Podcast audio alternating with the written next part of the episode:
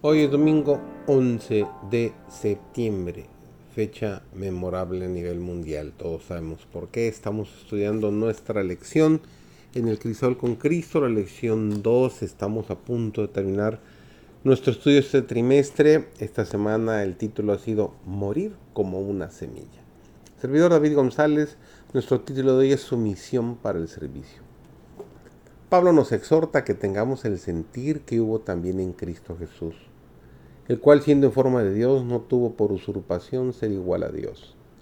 Sin embargo, se anonadó a sí mismo, tomando forma de siervo, hecho semejante a los hombres y hallado en la condición como hombre.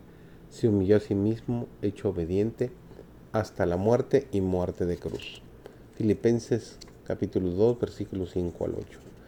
Pablo estaba convencido de que con tal que se lograse que los hombres considerasen el asombroso sacrificio realizado por la majestad del cielo, el egoísmo sería desterrado de sus corazones. Dirige primero el pensamiento a la contemplación del puesto que Cristo ocupaba en el cielo, en el seno de su Padre. Después lo presenta abdicando de su gloria, sometiéndose voluntariamente a las humillantes condiciones de la vida humana asumiendo las responsabilidades de un siervo y haciéndose obediente hasta la muerte más ignominiosa, repulsiva y dolorosa, la muerte en la cruz. Se me hizo recordar el caso de los valdenses y los que habían sufrido por su religión. Estudiaron concienzudamente la palabra de Dios y vivieron de acuerdo con la luz que resplandecía sobre ellos. Fueron perseguidos y echados de sus hogares fueron privados de sus posiciones que habían adquirido con mucho esfuerzo, y sus casas fueron quemadas. Huyeron a las montañas, donde sufrieron penalidades increíbles. Soportaron hambre, fatiga, frío y desnudez.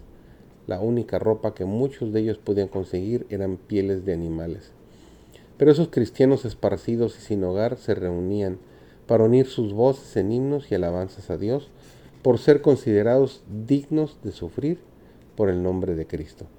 Se animaban y alegraban mutuamente, y estaban agradecidos aún por sus moradas miserables.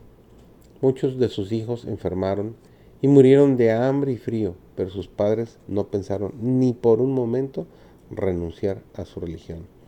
Valoraban el amor y el favor de Dios muy por encima de la tranquilidad y la holgura mundanas. Recibieron consuelo de Dios y con agradable anticipación contemplaron el premio y la recompensa futuros. Dios quiere obreros fieles y dedicados a la oración, que siempre siembren junto a todas las aguas. Los que trabajen así se sorprenderán al ver cómo las pruebas resueltamente soportadas en el nombre y con la fuerza de Jesús darán firmeza a la fe y renovarán el valor. En la senda de la humilde obediencia hay seguridad y poder consuelo y esperanza. Pero los que no hagan nada por Jesús perderán finalmente su recompensa. Sus manos débiles no podrán aferrarse del poderoso. Sus rodillas vacilantes no podrán soportarlos en el día de la adversidad. Los que den estudios bíblicos y trabajen para Cristo recibirán el premio glorioso y orarán lo que nos dice Mateo 25-23, bien, buen siervo y fiel, sobre poco has sido fiel, sobre mucho te pondré. Entra en el gozo de tu Señor. Que esa sea tu mayor anhelo también para encontrarnos pronto con nuestro Dios.